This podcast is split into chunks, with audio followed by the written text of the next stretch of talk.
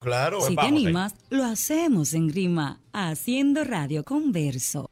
Del Discovery oí decir que fue una nave espacial, pero también como canal muy bueno para descubrir. Mas supe que al transferir un dinero mal habido, le cambiaron el sentido porque los usurpadores, supuestos estafadores, viven de lo prohibido.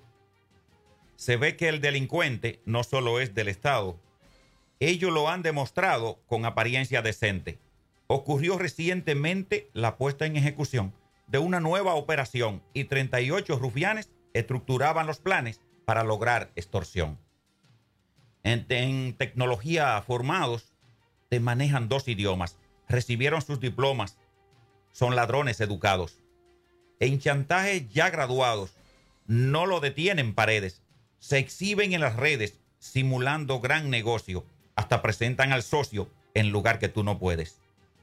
Son expertos en chipeo, en su lenguaje coloquial. Practican extorsión sexual, lo exhiben en su fronteo. Son los VIP del teteo.